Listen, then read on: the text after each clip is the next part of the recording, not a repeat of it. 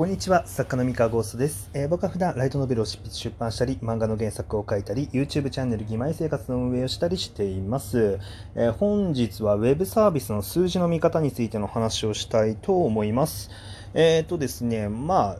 今ってまあ Twitter とか YouTube とか、まあ、小説家になろうとか、まあ、作家が使うプラットフォームっていくつかあると思うんですけれども、あのこの数字の見方についてのちょっと話をしたいなと思っていて、こう、結構その、フォロワー数だったりとか、あの、ブックマーク数だったりとか、えー、YouTube で言うと、チャンネル登録者数とか、再生数とか、まあ結構そういう数字を見て、今ってこうなんか、商業化の話が進んだりとか進まなかったりとか、まあ結構読者さんもその数字を見て、いいもの悪いものとか人気あるなしとか判断してると思うんですけれども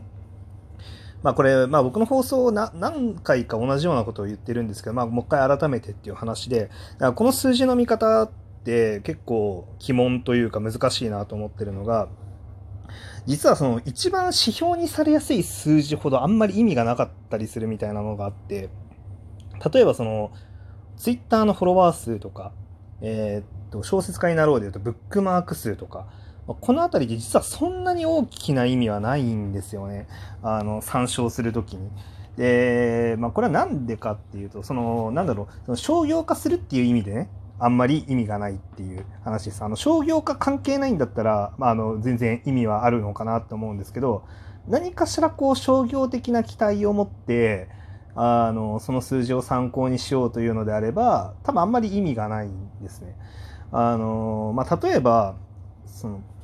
よくこうブックマーク数こんなに高かったけど、えー、いざ、えー、商業化したけれどもあんまり売れなかったとか、えー、ブックマーク数そんな高くなかったけど売れたとかなんかそういう現象ってたまにあると思うんですけど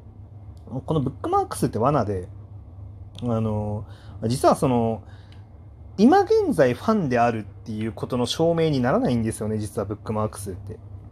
実はそのツイッターのフォロワー数とかもそうなんですけどあの今現在この人のファンですっていう人がそこの数字に全部入ってますっていうわけではないんですよ。これたこれはまあでもただ厄介なのはこの数字が高い方がファンが多い可能性は高いんですよ。なのであの適当に乱獲してればその100個とか取れば、えー、統計のロジックであの全然うまくいくのが何割ありますっていうのであの結構いいあのなのたくさん取ればいい結果をまあ生みやすいんですけどその1点掛けした時にはあの多少上振れ下振れが起きちゃうんですよね。で、まあ、これは本当にそうであの、まあ、自分がこうウェブサービス使う時のことを想像してみるといいと思うんですけど案外こうブックマークって外さないんですよね一度しちゃったら。あのもう飽きて最近読んでないなっていう小説なんやかんやずっとブックマークしっぱなしだったりとかって多分すると思うんですよ。よほどのコアユーザーだったらあのかなり選んでブックマーク整理するとかってやると思うんですけど僕もだってもう YouTube とかチャンネル登録なんてあのほぼほぼいじってないですよ。本当1年に1回あまりにもなんか数が多すぎてしょうもないなってなったら結構整理したりするんですけどまあなんか作品が面白くなかったから切ろうとかなんかそういう感覚すらほぼないんですよね。ほぼなくてじゃあどうなっていくかっていうとその登録はしたままナチュラルに見なくなるんですよ。であのそうなっていくとあの結局ブックマークは多いとかフォロワー数は多いチャンネル登録者数は多いんだけどあの見られてませんっていう状況が全然起きうるんですよ。ででこれでそのまあ登録者とかブックマーク数とかフォロワー数だけでその人のなんか商業価値みたいなのを判断しちゃうとそこは事故るという感じですね。でじゃあ何を見たらいいのっていうところでいくとまあ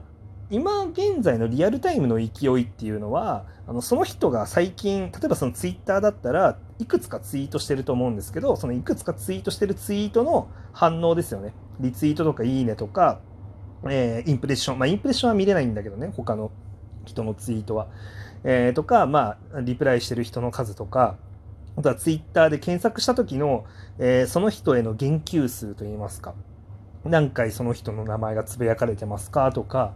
まあ、なんか作品の名前がつぶやかれてますかみたいな、なんかそういうのをあの観測すると、あ、今現在の勢いってこんな感じなのねっていうのが見えてくるんですよね。ホラー数っていうのはあくまでその累積で今現在のリアルタイムではないっていうのがありますと。で、あの YouTube で言うと、そうだな、えっと、これね、ただね、罠もあって、YouTube の場合って、えっとですね、YouTube って最新の動画が必ず最新のおすすめに行くとは限らないっていう性質があって、あの、まあ、基本的にはほとんど最新の動画が行きやすいようにはなってるんですけど、あのたまになんかこうチャンネル登録してるけど古い動画ばっかりおすすめされるっていうチャンネル、あの、とこととかもあるんですよ。そういってまあタイミングとかによってだいぶまちまちなんですけれども、あの、それもあるから、まあ、例えばその有名なのが、そのキッズラインっていう、あの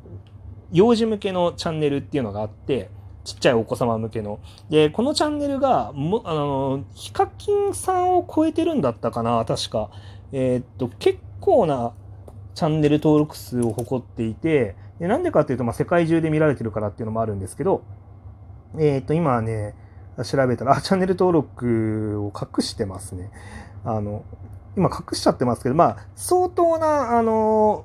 数の、えー、っと、登録数がいるっていうチャンネルだったんですね。で、多分日本でトップかなっていうぐらいの数がいて、なんだけれども、で、多分これね、あの、アンチコメントとかの影響で、あの、めんどくさくなって隠しちゃったんでしょうね、きっと。あの、もうそんなに言うんだったらいいよって言って、あの、多分見せないようにしちゃったんでしょうね、登録者数。かなりの数がいたはずなんですよ。で、なんだけど、あの、最新の動画の再生数が別にその登録者数の割には少ないっていうことで、これはあの、登録者を持ってるんじゃないかみたいな、あの、なんか噂が立っちゃったりとかしたんですけれども、いや、そうじゃないと。あの、YouTube ってそんな簡単に登録者、あの、変えないんですよ。あの、ツイッターはなんかそういう業者があったりとかするって噂聞いたことあるんですけど、あの、YouTube って基本的にそういう捨て垢みたいなのってやりにくい、あの、感じになってるらしいので、まあ、基本はできないらしくて、で、まあ、あので、こう、しかもですね、そのキッズラインさんって、ちゃんと調べると、あの、月間の再生数1億とかだったかな、まあ、か、かなりの再再生数をされていてあの確かにこの再生数だったらこのチャンネル登録者数は納得ですっていうぐらいの再生数を持ってるんですね。なんだけど最新の動画がめちゃめちゃ再生されてるわけじゃないっていう特徴があると。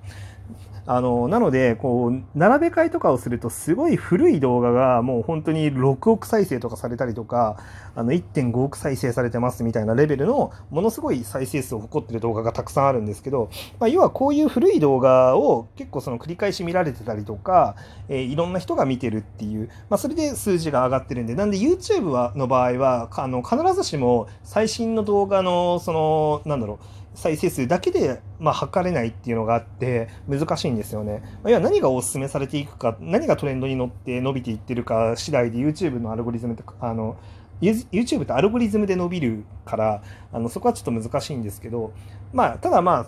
そのチャンネルが全体的に月間でどれぐらい再生されてるかっていうのがじゃあ多分ねあの指標になるかなって思います YouTube の場合は。であの小説家になろうだったらあの PV ですねあのプレビューですよね。要はその最新の話っていうのがどれだけ見られてますかっていうのが基本的には一番最新のあの勢いになるかなって思います。で、まあ、他にもそのウェブ漫画サービスとかあると思うんですけど、あのこれもプレビュー数が見れるサービスに関して言えば最新のプレビューがやっぱり一番参考になるかなって思いますね。あのまあ、例えばその今あの僕ニコニコ漫画っていうあのサイトであの失業賢者の成り上がりっていうのをあの大峰先生と組んで出してるんですけれどもあの失業賢者の成り上がりって基本的にあの毎回出すとこう日刊1位とか取ったりするそこそこ、そこそこって言ったら、大峰先生に失礼かな。あの、そこそこ、あの、自分の作品だと思ってそこそこってちょっと謙遜的な感じで言っちゃうけど、あの、あれですね、あの、組んでる人もいるから、それじゃダメですね。あの、はい、あの、胸を張って、はい、あの、人気漫画だと思うんですけれども、あの、こちらに関しても、えー、っと、登録者数、ブックマークは13万8000 500人ぐらいなんですよ。あの、今、この週、僕が収録撮ってる時点で。で、これ、それぐらいで、えっと、ブックマーク数だけで言ったら20万とか30万ぐらいのブックマーク持ってる作品って他にあるんですけど、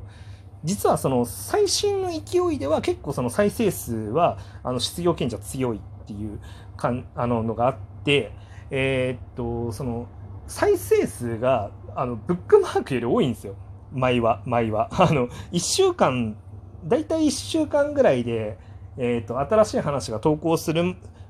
されるまでの間は無料で読めてあのその過ぎるとあの有料になっちゃうんですけど、えー、その無料期間の間に大体その15万再生とかされてて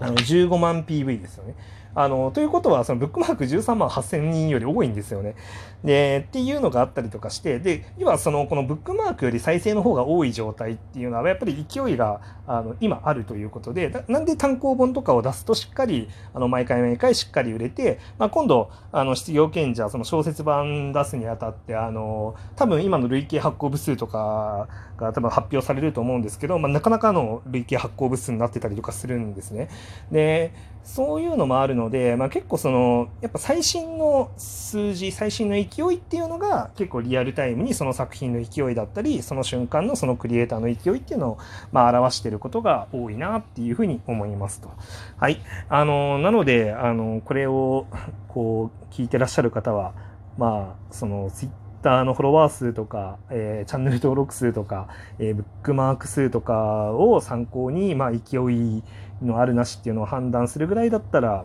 まあ、あの、何も考えずに、あの、行った方がいいかなっていう気がしますね。まあ、その最新のね、ものの勢いと、まあ、あとは、